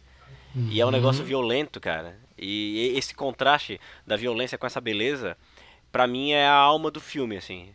É uma coisa que quando eu já assisti esse filme, acho que, nossa, umas 4, 5 vezes, e toda vida que acaba, a lembrança que eu fico de Old Boy é disso, assim.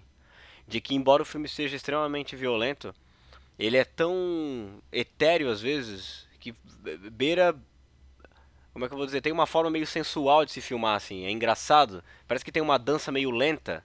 É, é, é muito curioso isso. Eu não sei explicar essa. Eu não sei explicar isso tecnicamente. Mas eu faz só sei sentido. explicar a faz, sensação. Sim. faz né? sentido. Uhum. Porque eu acho até que tá isso, a gente vê, eu acho que no Old Boy isso é mais evidente e mais bem sucedido, eu acho que é isso que eu queria dizer, bem sucedido, mas está também na trilogia da Vingança inteira.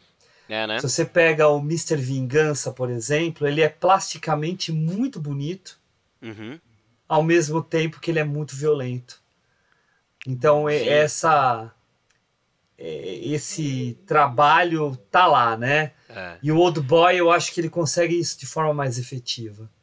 As cores até do filme, cara, tem, tem é, reforçam essa beleza, assim, o que cada uma delas simboliza, o que cada personagem veste. O quarto, o quarto que ele fica é muito louco, porque ele fala que sempre as cenas em que ele tá meio que refletindo, ele tá tomando uma ducha na cabeça, assim, e o banheiro é iluminado por uma luz verde, né?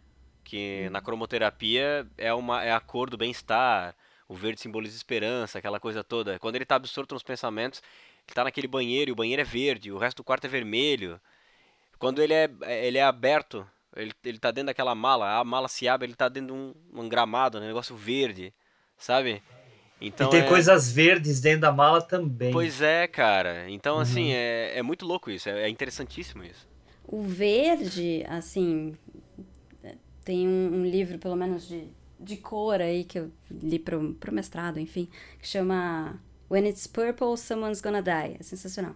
E aí fala do verde, que tem uma característica dele que é muito interessante, que é a dualidade. Ele é muito usado para tipo, personagens duplos, ambíguos, divididos e Ó, tal. Por quê? aí, Porque né? o verde pode ser tanto uma É, fruta verde bastante. que ainda não tá madura o suficiente, quanto alguma coisa que tá podre e mofada e tudo mais. Então ele pode ser tanto uma coisa, né, inocente que ainda não tá pronta, quanto uma coisa passada já. Então Claro. ele é muito usado também nessa Pra mostrar essa dualidade assim. E é um personagem É. que tá meio que, né, descolado da personalidade Sim. dele, ele tá em duas Vários dois filmes papéis. fazem uso disso daí. Eu lembro de Vertigo, lembro de Paris, Texas. São filmes Sim. que fazem Nossa, muito uso disso. filmaço. Nossa, Paris Texas. Cara. Texas é um filmaço, nossa senhora. Eu sou suspeito pra falar de Paris, Texas. Ah. Não, vou, não, vou, não vou dizer uma, uma, uma palavra sobre esse filme aqui. Senão, Tá bom. eu Se eu, sou- ficar te pro- se eu ficar te provocando, chamando o Rycoder aqui né? você, assim. Gente, Mas qual, qual é o título é, desse livro que tu falou, Juliana? É When It's Purple, Someone's Gonna Die. Pô, que interessante Ou, esse Se é título. roxo, alguém vai morrer. Eu acho maravilhoso É, esse título. Eu, é muito bom. eu, E, eu, ó- eu acho, eu acho maravilhoso também essa por... eu, eu vou fazer um adendo aqui, só pra falar sobre esse título aí, se vocês me permitirem. Tem uma... Eu, pô, eu sou obcecado pela discografia do Prince, cara. Adoro Ah. Prince, velho. E aí eu, lendo uma biografia, perguntaram pra ele o que, que significava Purple Rain. Né? E aí Purple Rain ele fala que ele sempre foi obcecado pela ideia do fim do mundo. Então ele fala que é roxo por quê? Porque a combinação do azul com o vermelho dá roxo. Ele fala que está chovendo roxo porque tem sangue no céu, o mundo está acabando. E a letra da música são duas pessoas que se amam, que se magoaram e que se encontram pra acertar contas no fim do mundo, cara. Que muito Nossa, que incrível. Gente, eu E não aí- queria pensar Nossa, que nisso. incrível, E cara. aí, pô, tu fala o título desse livro aí e fala, puta que pariu. Aí eu penso, porra, o Prince é gênio mesmo, né? Porra. O cara tava, tava em outro plano. E aí eu falo pra vocês, qual é a cor da caixa?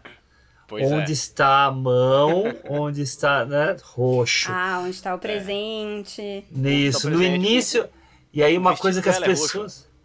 É, não, O e, e outra. É roxo. E uma coisa que as pessoas não percebem porque tá no início do filme, qual é a cor do guarda-chuva que está Nossa. logo na saída da cabine desaparece. É, quando ele desaparece. É exatamente a mesma estampa da caixa, exato. Ah, é. né? É a e mesma- daí é a quando patronagem. e quando vai embora o guarda-chuva sobra o quê? Sobra a sacola com as asas de anjo. Nossa, ó. Tá, É, é tudo amarrado. cara. É demais. Nada, nada é por acaso, É. cara. Quando e- ele tá segurando a mão dela na ponte, o vestido dela também é roxo, né, cara? A gravata do cara é roxa Cara, que ele tá segurando. Nossa, gente. Animal. Something's gonna die. É. Mas sabia que Exatamente. eu tenho, é, eu tenho um, um problema com isso, assim, porque vira e mexe a gente fica sabendo de, de, de pessoas que ficam falando, não, se aparecer tal coisa, certeza Ah, não, que não tal é filme vai morrer. lógico. Vai ter uma cena. Você fica assim, gente, não é Não é possível. Quantos filmes eu já vi em que aparece a cor X e não acontece? Não, mas as cores entendeu? nunca são uma coisa só, né? Tem Né? várias. é, Exato. elas indicam. A gente não pode determinar dessa causam forma. certos- Não. certas sensações, né? Depende. Às vezes nem é intencional, é só bonito. É. Às vezes é só um é, contraste. às vezes ele só quer fazer Às uma, é só uma estética, referência né? de contraste. Sim, é. E, gente, agora. ah, e os flashbacks nesse filme, né? Sensacionais. Que ele trabalha, em que ele articula passado e presente de uma forma tão orgânica, né? Então, ele- Muito, né? É, é a escola, Que tu vê desde o começo, né? Desde o princípio. Desde o começo tu vê, assim. E depois, quando vai se revelar aquele plot twist no final, que tu vê um flashback inteiro, que é animal, que ele tá andando no flashback. Dando. Tá Ele dentro tá do andando, E, ele tá- e ele, e ele novo tá correndo. E ele procurando, ele, ele tá correndo atrás das memórias, dos né? movimentos, né? Sim. tentando é meio- buscar na, na memória, né? Sim. E é meio triste, porque aí você vê que, assim, ele nem tinha tanta culpa, assim, pra, pra merecer uma vingança daquele Não. tamanho, né? Tipo, nem foi Não. ele que espalhou o boato. É que a tal. perda que o cara teve foi tão castradora, por assim dizer, que Uhum. ele não teve outra saída senão achar um culpado e viver É. alimentando aquilo, né? Alimentando o monstro. É, é, é- é direcionar aquele ódio pra um, um, um elemento qualquer, né? Uma pessoa Alguém, qualquer que fosse. alguém, alguém ia ter que pagar, né, Juliana? Sim. E alguém que Alguém ia ter soubesse. que pagar. né? É. E quem ele sabia que sabia era, é. era ele. Mas se ele não tivesse ali, aí não tinha história. Aí não tinha filme. Não tinha filme. ele não morreria, né? Então, mas partindo desse princípio, eu acho que ele. Não, sim, É ele por isso que eu digo que- mas, né, é uma coisa, tipo, não intencional, Eu, não eu, é... en- não, então, aí que tá, não intencional, mas perceba que o personagem dele, a todo momento no filme, é, mesmo ele distante da, da essência, não, da essência não, mas mesmo distante da formação dele, né, pelos 15 anos que ele fica preso, ele também não é um cara tão bacana, né? E o que, que eu quero dizer que ele não é tão bacana? Por isso que, é- que eu falei lá no começo, que todos os personagens aí, ninguém é santinho e ninguém é, é, é, é bom, é, é, é mal totalmente. Né? Tem uma moral Os dúbia, homens, né? Os É, homens. É, Por exemplo, você lembra no momento quando ele, ele vai lá falar com a. Depois, né? Que ele começa a descobrir o lance da escola, que ele vai lá na amiga, que é cabeleireira, e que daí ele faz, enquanto ele tá fazendo lá o, o alisamento, É muito bom. ele fica olhando para as pernas dela. É, ele lembra Ah. pelo joelho. Ah, Ele- esse Exato. joelho. É, entendeu? Ele lembra da menina. Ele Sim, lembra eu sei, menina. mas ele, mas ele, ele começa isso antes. Entende? Ele começa antes disso. Então, quer dizer, ele lembra da menina porque ele também olhou, entende? Não, mas eu sei, mas eu acho que é uma pitada que ele deixa, pelo menos passou Não, pra sim, mim, ele, né? ele só descobre todo o segredo porque ele tá sendo super voyeur ali, tá curioso, quer ver mais e tal, fica lá olhando, faz parte, né? En- Então, mas então ele é voyeur, mas o fato dele sair contando o que ele viu, É, ele contou porque ele, fi- ele. A Eu impressão não que é que ele tá defendendo, muito eu não estou impressionado, defendendo. né? Mas a impressão que Mas dá isso é que. Então, mas mostra é- que ele é linguarudo, entendeu? É, ele Então, contou mas pro é melhor amigo justamente. dele, né? Que... é, Eu tenho também a impressão que ele não não sabe do parentesco dos dois, parece, né? não. Eu, eu sei. tenho essa impressão. Aí- eu fiquei com essa impressão, É. assim. É verdade, É, eu parece que, não eu mesmo. também acho que ele não sabia, Ele tava saindo, era o último dia dele na escola, né? Tipo, é, é o. justamente. o Gazar. Mas eu, eu concordo com o William, porque quando ele, eles conversam, eles até falam, ah, aquela putinha que transava com todos Com e tal. todo Porque se, mundo. se eles achassem que era o É, irmão, não eles iam era, falar, tipo, ah, ela aquela do o irmão. Não, É, com qualquer é. pessoa, né? É. Só o Tem fato razão. dela estar com alguém ali da escola já era o suficiente pra causar Isso. coisa. No- O problema não Justamente. foi nem ser irmão. É. Né, pro, E aí, por alunos. acaso, É. Que ela era uma putinha e dava pra todo mundo, essas coisas vulgares que ele eles e aí, a ali, casa, né? e aí a casa caiu, né? É. E é, é interessante que na cena que quando revela que ele com o amigo que daí espalhou, né? Quando ele tá indo embora ali, é, na carroça, no caminhão, na carroça, ó, no caminhãozinho, começa num relógio, Aham. né? Que tá amarrado por cima. E o relógio tá marcando Um baita cinco um horas. relojão. É, e o relógio tá marcando 5 horas. Que faz uma analogia com o dia 5, né? Que seria o dia que ela teria morrido. Então você fala. Olha como ele vai construindo É verdade. Nossa, ele- tudo, né? Né? É, não, ele nada, nada, nada passa para ele em branco, né? Nada. Então, ou seja, é, é, o universo que ele constrói para o filme é totalmente fechado, né? Ou seja, tudo está é, para dizer e para nos mostrar algo. Por isso que eu acho que o que o William falou lá atrás sobre a simbologia desse filme, para mim isso é o que é mais forte no filme, né? Como que através da simbologia das cenas, as- das ações, né? Como elas se dão e como isso vai refletir dentro da gente, né? E isso é muito interessante, né? Porque ele trabalha isso no âmbito ético e moral, né? Que está estabelecido, principalmente nós que somos ocidentais, né? E aí todo esse universo que ele constrói que você emerge através dessa possível vingança que você não entende muito bem, né? No começo, mas você sabe que é uma vingança porque ele ficou preso, como o Hugo comentou, né? Lá atrás que ele te joga essa essa pista falsa, né? E, e aí você vai vendo que ele constrói tudo isso, cara, que faz um- o filme ficar é, perfeito. Você fala assim, é, é, é- é- pensou-se muito para fazer o filme. Incrível, né, cara? É, não é só um exercício de roteiro ali, né? é, é tu- tudo, o universo todo ali construído. Né? Não é Filmaço, sorte. Né? É, justamente, é. Não é sorte, né? É, Não, não, é justamente. Tudo calculado. Viu, Ricão? E eu, eu até. É. Pode falar, Ju. Não, eu ia só falar, inclusive o fato dele ter mil inimigos, né? Porque ele começa a imaginar quem poderia ser que me colocou aqui, e a lista é interminável. Né? Então, Não, o que vocês o- o falando amigo dele não dele ser um vira cara pra tão ele, bonzinho né? assim, também tem isso. Tipo, pode ser qualquer um 260, desses. É, Caso os aí. 260 maridos de mulheres. Mas também tem um lance é, da paranoia também que se cria no cara, né? Uhum. De pensar É, assim, pô. tentar qualquer tipo, indício. É, talvez eu olhei torto pra aquele ali, ó. Isso é um possível agora. É Mas, gente, imagina. A gente acabou de sair de uma pandemia, a gente ficou menos de dois anos preso dentro de casa. A gente já ficou tudo pirado. Imagina 15 você ficar anos num 15 quartinho de anos. hotel. Foi bom. Cara, eu tô tendo dificuldade. Quer dizer, dificuldade não. Mas é. Agora a vida começa a voltar ao normal e tem sido difícil, assim. Mas É eu, se- eu estranho. sempre, eu, eu sempre fui um cara extremamente cheio de compromissos, mil projetos, sempre. E a pandemia foi meio que umas férias disso, cara. Pô, o cara fala até suspirando, que foda isso. Não, e eu não sei você, mas eu tive a impressão de que acabou, entre muitas aspas, a pandemia, as coisas voltaram em triplo. Né? A quantidade, assim, de Uhum. Talvez é eventos a no mesmo perde- fim de semana e tudo junto É. ao mesmo tempo. e talvez até porque a gente tá enferrujado, né, Juliana? A gente perde o ritmo, assim. Você não sabe como, Eu- como agir, né? E como encaixar. Olha, eu sempre fui um cara assim, ó, que antes da pandemia eu tava tocando em quatro bandas, tava fazendo um monte de coisa, tava gravando em estúdio, gravava, meu Deus, gravei guitarra, gravei banjo, gravei piano pra bandas em, em estúdio, freelance, essas coisas. E aí a pandemia, pff, fiquei de boa, cara. Só fiquei participando do podcast, tranquilão. Agora o negócio tá.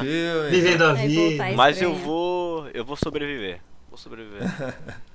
Mas é, isso tudo para dizer e, e tentar botar em perspectiva, né? O que é ficar 15 anos preso Botando coisa na cabeça. contra a sua vontade e Sem saber é, por quê e quando. Não, eu acho que o pior é sem saber quando você vai sair. Porque assim, você tá lá, você não sabe se você sai daqui a um mês, se sai daqui a um ano, se sai daqui a 10 anos, né? E aí passam Ou você 10 vai anos e fala, e ali, aí, né? vão ser mais 10, vai ser mais um. E outra, né? cara. Essa incerteza é o mais torturante. Eu acho que depois de 15 anos, tu já começa a enxergar aquilo ali como teu lar, É, você não tem. né? Ah, já, totalmente, né? Já Aquilo era. ali já se torna. Já tá acostumado. Parte, é, parte de quem tu é mesmo. Aí, ah, olha só, daí agora eu vou remeter a outro filme, né? O, o quarto de Jack. Quando eles saem do quarto, a dificuldade Sim. da adaptação, né? Sim. Da adaptação dele e da readaptação dela, né? Sim. Da é. reada, exato, exatamente. Porque ele não é conhece um o ambiente ruim, mas que você sabe lidar, né? O, o cativeiro, ele é um ambiente... Eu adoro esse filme. Ele é O quarto de Jack? bom. É. Eu assisti ele no também. cinema chorando, cara. Eu vi Caramba. só, só uma vez, só quando saiu, assim, mas é, Eu também. é bem Mas eu lembro que eu gostei também. É, desde o momento que ele sai e a gente vê o, a reação do menino, Sim. a, a, a aquela mudança, eu passei, sem brincadeira, com lágrimas o filme inteiro, cara. É, é isso. Não, é, filme é, é, é difícil, porrada, é. é porrada. Impressionante. Não, quando ele volta, assim, reconhece o quarto, É, fala, nossa, era tão pequenininho, e, tipo, era o mundo inteiro, né? Era, era o mundo pra É ele, muito né? louco, é. Sim, justamente. Mas você vê as coisas que a gente vai pensando a partir do né? Old Boy, né? Então é essa questão do claustro, aí o oposto, né? Que é essa exposição e tudo aquilo que vem por causa desse contraste, né? É algo bem. Fala, Ricão. Só um adendo, né, que você falou, a gente falou agora do tempo que ele ficou no quarto, né? É interessante que a função da televisão ali, né, no quarto, que é como Nossa, ela sim. é importante para ajudar a conduzir, a dar credibilidade para a hipnose que ele vai sofrendo, né? Mas um dado interessante que a influência da TV na gente, né? Porque assim, ele prepara o cara para o cara sentir o que ele sentiu, para o cara vivenciar o que ele vivenciou, para poder fazer sentido, né? A vingança que o Lee queria. Então, as cenas que a gente vê na televisão é importante. Então, de repente, ele mostra uma cena do japonês, um japonês, japonês, né? Um coreano fazendo musculação, tipo bombado, né? E, e depois o lance da comida. Então ele vai, ele vai dando eh, os elementos que o personagem está assistindo. Só que tem um, um dado momento que é como se fosse uma elipse do tempo que ele está ali, que são toda a- a- a- os momentos históricos. É aquele da- da- split screen que ele faz, né? é, é Aham. muito, é muito interessante. Eu acho que para quem é coreano faz mais, tem mais impacto até do que Claro. que Porque mostra as figuras nós, né? públicas deles, públicas, né? É, de É, e você tem noção do um que projeto. são 15 anos, né? É, O justamente. que, que aconteceu, né? como o mundo mudou. Não, e termina tempo. lá com a É. Copa do Japão e da Coreia, É, Nossa, justamente. que é É. exatamente um ano antes do filme. E é, e é claro que a TV, com certeza, ela tem uma função ali, que é essa que o Henrique falou. Tanto que é através da TV que ele fica sabendo que ele é procurado, né? É, justamente. Então, é, então justamente. ele, ele, ele É. nem fica gritando socorro, nem nada. Ele Uhum. tenta sair por si só, aquele plano dele de sair pelo cano lá. Não, é mais louco é que ele, ele tá terminando o, o túnel dele quando ele é libertado, né? Tipo, é- é- bate mais ou menos a época, assim, ali. Ele ia Isso. sair de qualquer Uhum. jeito, mas. É. Né, E a, um a- e gente sabe que isso também é controlado, né? Sim. É, É, justamente. Depois, depois a gente É. fica sabendo que. Meu, era tudo. Até parece que ele ia conseguir sair, sabe? A gente- Uhum. Depois a gente fica sabendo que não ia nem ter como ele ter conseguido sair. É, é aflitivo nos detalhes, né? O cara transformou o Odaisu num hamster dele ali. Justamente. Ah, acho que você falou tudo, cara. Você falou tudo. Tra- Eu acho que isso simboliza mesmo. um. Aquela rodinha ali, ó. É, tá na correndo. rodinha. É isso aí mesmo. Aquela cena ali que é quando ele fala, né? Será que 15 anos de treinamento imaginário podem ser postos em prática? Nossa, sim, é muito bom. Essa cena, essa cena é Sensacional, né? incrível. É, Essa Incrível. cena é incrível. Essa cena Pô, é cara, me lembrou muito. Pô, eu, eu falei que não assisto série, né? Mas eu assisti Demolidor, cara. E tem uma cena na primeira temporada de Demolidor que Sim, é. do corredor meu, também. se- não foi inspirada, cara, tá louco, É, bicho. Mas eu acredito tem- que Cara, foi, né? Essa Porque até cena a é luz muito é boa, parecida, cara. É animal essa, é cena. muito boa. Até a luz é parecida, cara. Agora, o Hugo podia comentar essa cena pra gente, né? a Do corredor do, do martelo. Posso, posso, Já posso. que dá em aula. Isso, vou, vou falar. Só deixa. Antes disso, antes disso, só deixa eu fazer um comentário que o William falou, né? Do momento que ele descobre que ele está sendo procurado. É muito louca a cena em que daí começa a aparecer as formigas, né? Uhum. A formiga que, as formigas que sobem no rosto dele e, e o grito e ele chacoalhando, né? Ah! Que fica uma Que começa no braço, né? uma coisa com- completamente depois no braço, alucinada, né? Uhum. É, tem a formiga que a menina vê também, né? No metrô. Eu lembrei o lance da formiga, não tem como lembrar no do. Acho que é o. A formiga é do né, no cão andaluz, não. Cão andaluz. Cão andaluz. Andaluz, né? É porque a formiga, na verdade, era um, era um elemento Ah, muito comum na obra do É. Salvador Dali.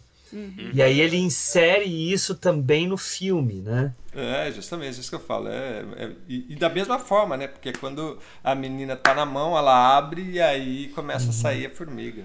Na versão americana, tu tem uma referência direta ao Salvador Dali. Tem livros por perto. Não sei se vocês perceberam isso. Não, não percebi. É, Eu mais descarado. lembro. É, Uhum. é, Essa coisa só. do da formiga me lembrou um filme do William Friedkin, cara, que é o Possuídos. Com Ashley Judd e o Michael Shannon. O cara entra Nossa, numa paranoia que tem, tem insetos embaixo da pele dele. Nossa. É muito bom, cara. Eu adoro o William Friedkin. Cara, eu também. Adoro Friedkin. Adoro ele, cara. Adoro. Assistam, mano. É legal esse meio. Legal, Ah, mas sei, esse eu não vi, não. Eu tenho muita, muita agonia com isso. Eu também. É. Viu, é. viu? Mas a, a Ju falou pra falar da, daquela cena do corredor. É uma coisa que eu descobri que eu não sabia, né, vendo os, os extras, é que eles não iam filmar em plano de sequência. Eles iam filmar tradicionalmente, com cortes e tal. Mais ou menos até o que o Spike Lee faz, né? A, a cena do Spike Lee não é tão legal. Ah, só que daí o, o coreógrafo da luta sugeriu que fosse feito num plano só. E aí eles tiveram que fazer, acho que foram 16 vezes a cena. E que o, o ator, né, o Choi Min-sik, ficava exausto, exausto fazendo aquela cena. Pra mim, por que que eu acho... Claro, ela é marcante, ela é uma das cenas mais importantes do filme, no sentido técnico, né? Mas o que ela expõe é a gravidade da violência. Então essa gravidade da violência ela é exposta pela ausência dos cortes, né? E por ela nos colocar como e aí voltando ao tema que vocês falaram antes, né? Como voyeurs total daquela situação. Então aqueles personagens todos indo, né? Aqueles extras todos indo em cima do nosso personagem, né? Do Odaisu e ele reagindo e a gente o tempo todo o olho nele, né? A câmera vai e volta, vai e volta, vai para frente, vai para trás, vem para frente, vem para trás, né? Congela. Né? Quando ele vai Congela. levantar o. Faz o E aí até um negócio. traçadinho. É, faz um traçadinho super estilizado. assim. Isso, então, isso, isso no antes, né? Isso é antes. É. Isso antes, né? Porque tem essa, esse, esse congela, depois tem ele Muda de arrancando os dentes do cara, É. É, é. ele arrancando dente- os dentes do cara e depois ele vai passar pelo corredor. E, é, e essa cena realmente. E ela é exaustiva, né? Você fala que o ator ficou exausto, mas a gente fica exausto assistindo ela, né? Porque Você sente cansaço, você né? sente o cansaço, você vê a cara dele, porque tipo é uma cena coreografada, mas não é aquelas coreografias, né, de filmes de kung fu bonitas, delicadas e tal. Não, ele tá lá acabado, tá caindo, não levanta, não, mais um, peraí, vamos. Aí o outro É lá, visceral, não, né? não, vou, não vou desistir, tipo, você sai ali e vai e volta, e vai. E com a faca nas Sim. costas, e aí fala, não, mas tem que continuar, e vai, ai, que saco, mais um, né? É, é muito. Ah, aí, eu tenho que, que não dar que saco o. você que tá assistindo, né? Ele. É, eu tenho que dar o braço a torcer pro Spike Lee. Tem uma coisa legal na, no filme dele, que o cara enfia a faca nas costas do, do Josh Brolin e o Josh Brolin não consegue tirar, porque ele não alcança. Tá, num, tá numa parte das costas assim que o braço não vai, sabe? Então me dá, dá uma aflição enorme na gente, porque ele tá tentando arrancar aquilo lá e não consegue. O, no filme coreano, na primeira que ele tenta, ele já arranca. Certo? Mas, Mas, ele fica um tempão com aquela faca. fica com ela cravada lá na adrenalina total. Vai tirar bem depois. No estacionamento, é, no estacionamento, saindo, né? Saindo. Mas, ó, entrando na questão da simbologia, né, que eu acho que esse filme tem muito disso, né? Como o William falou, vocês levantaram. Eu acho que a faca ela tem uma função aí, não só o fato dele estar é, com a faca ali para dar uma dramaticidade, mas eu acho que ela tem uma função ali, né? Em estar nas costas dele. E eu não sei se vocês tiveram essa sensação, mas é essa, é essa coisa de você dele ter algo dentro dele que o incomoda, que não deixa ele à vontade, né? Mesmo ele estando num momento de briga, porque vamos imaginar, né? Ele tá brigando, tá lutando e com uma faca cravada nas costas, né? Ele tem o cara tem que ser acima, ele tem que ter ele- é, é, a questão da superação aí da luta. Eu enxergo o que você está falando, faz sentido para mim, no sentido, Henrique, de que é, essa faca nas costas não é apenas algo que entrou nele, mas é sempre como aquele algo pendente, né? Na vida dele. Então ele tem algo a resolver, a, a consertar ou a descobrir. Tá? Então pode, pode ser assim, claro, eu não sei se essa foi a intenção. É, do- eu acho um do pouco poético demais, mas- mas pode ser. Mas a gente pode criar essa, Essa, essa conexão, né? essa, Sim. essa interpretação. O que eu sinto nessa cena é, é muito a, o tamanho da vontade dele de se vingar, porque nesse momento É, ainda é a vingança é. dele, né? Ele tá em busca É. da, né, de se vingar de quem quer que tenha colocado ele ali, descobrir quem que foi e tudo É. mais. É. Então, ele tá disposto, mesmo que ele morra nessa briga, ele vai até o fim. Né? Então, o fato de ter uma faca nas costas me passa essa sensação de assim, dane-se.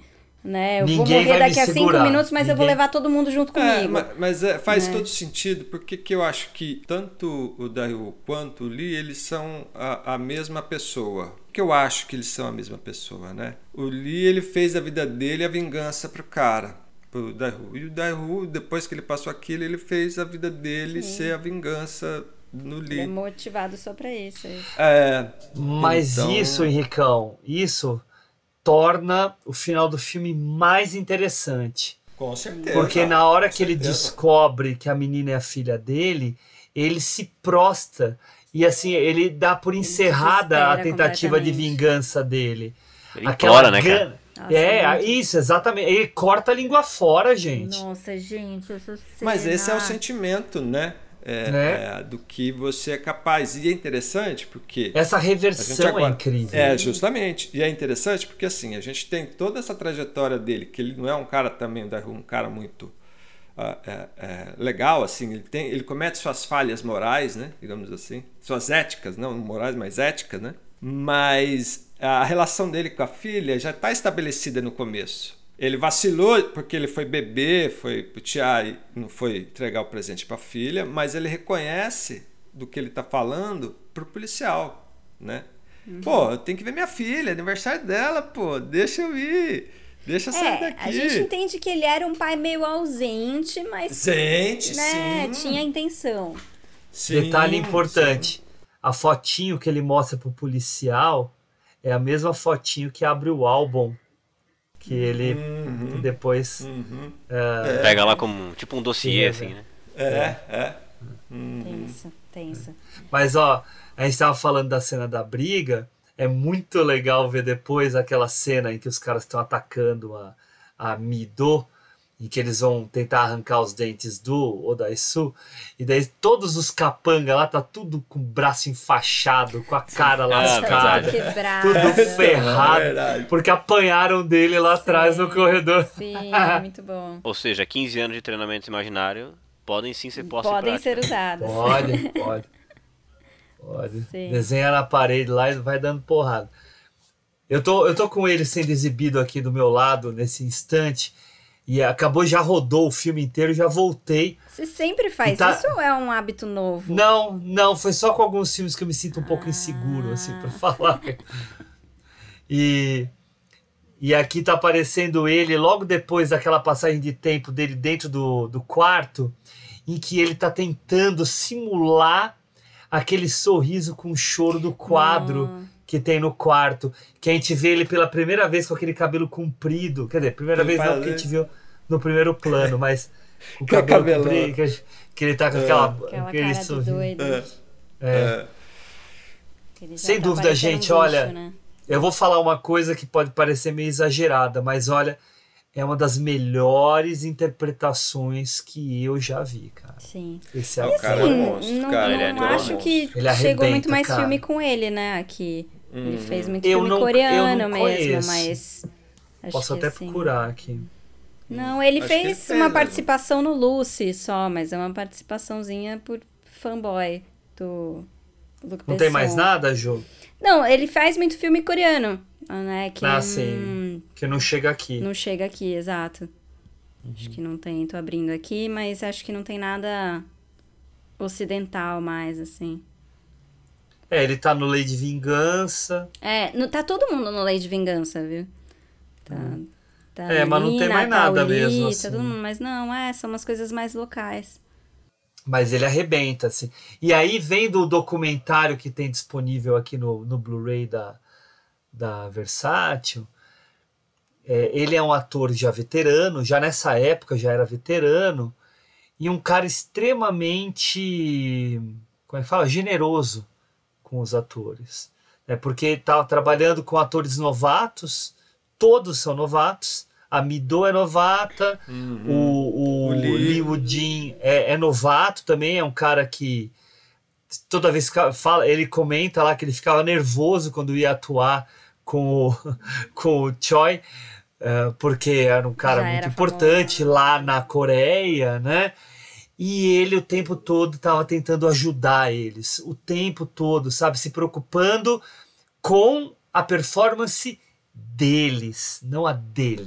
Que legal isso. Que legal. né? Então Legal, isso é, né? isso mostra, né, que é, é o que a gente fala aqui da Fernanda Montenegro, né? Não basta você ser uma grande atriz, é aquela atriz que é parceira, trabalha em equipe, puxa todo mundo pra junto, né? É isso, é o- esse cara é isso. Ninguém faz o filme sozinho, né? Não adianta nada Não ter faz um sozinho. ator bom acho. e mais nada, É. né? E ele deve Uhum. ter sido, assim... Devem ter brigado por ele no filme, pro papel, porque, assim, a diferença de idade dele pro Lee, É. que supostamente teriam a mesma idade, né? Porque estão na escola É verdade. e tal, é enorme e é visível, mas devem ter feito tanta questão de ter esse ator, né? Pra, pra dar um impulso pro filme até e tal. É. Que- E ele se preparou até para o filme. Ele se preparou, né? Ele fez. É, é, é, ele fez academia, eu tava vendo, ele fez Ah, Comeu um monte de polvo, Nossa, comeu, É. vários polvos. verdade. Acho que foram cinco. É assim. E é Mas- interessante, né? Ele fala, né? Essa hora do Senhor do Povo, eu, eu, eu quero algo vivo, né? Para sentir a vida, né? Para sentir a vida, literalmente. A gente não fala muito aí do, do, do cara que faz o Lee, mas ele é muito bom também. Ele é muito Animal. bom também, achei Ele é animal. Eu muito fiquei com a impressão bom, de que eu já tinha visto ele em algum lugar também, mas não, não descobri onde. Aquele sorriso dele irônico, cara, nossa É. senhora. Ele, ele É um tem cara de vilão, né? nato. É. Tem, né? Aqui no, no letterbox dele, eu vi que ele participa, não, eu não lembro dele no filme, mas ele participa da casa que Jack construiu. É, ele é o. Man 2, né? Tá aí. É, tipo, X. Mas eu, eu não lembro Eu de não ter lembro. visto ele. Mas deve ser, um, deve ser uma participação pequena, assim. Fa- falando em sadismo, né? Vamos Pois falar é, do Lars von gente, Trier. Lars von Trier. É, Nossa. é, enfim. e ele tá fazendo lá Casa de Papel coreana. O, o menino. Ah, é? Vai ter a versão? Já, é, já tem, estreou esse ano, supostamente. Minha gente, vocês querem falar mais alguma coisa ou podemos partir para o nosso encerramento? É, eu ia só fazer um comentário, porque eu nunca encerro, né? Mas é um, eu juro que é pequeno. É, não, é só por, assim, o quão relevante, quão interessante é pensar que essa vingança toda é por uma ação que o, o protagonista nem se lembra, né? Então, né, Eu não um vou nem dizer que ele não se lembra, ele não tem consciência. É, assim, não foi uma coisa marcante pra ele na época. Uhum. Isso que eu quero dizer, assim, são pequenas ações que vão ter consequências completamente inesperadas e, e incontroláveis, né? Mas E esse é diálogo meio que acontece, né? Ele- Eles falam sobre isso. Que daí ele fala, é, pra você isso não teve importância nenhuma, mas pra mim, porque né, mudou a vida dele, assim. Sim, é, então Mas acho ó, tem um detalhe que é importante. Foi legal você ter falado isso, Ju, porque eu acho que faz todo sentido. Porque o diretor ele deixa bem explícito. Tem uma frase que ele fala no começo do filme, ele fala no meio e ele fala no fim, que é o seguinte: não importa se é uma pedra ou se é um grão, ambos caem no mar e vão para fundo. Você entendeu o que ele está querendo dizer? Não importa se o que ele fez era algo bobinho ou se o que o Lee fez era algo muito foda de cruel. Ambos tiveram a mesma consequência. Então isso que é interessante no filme. Né? Eu acho que isso é, é- é a, é a mensagem mais, mais importante no filme que faz a gente entender. Né? É um pouco do que você está falando, do que você levantou.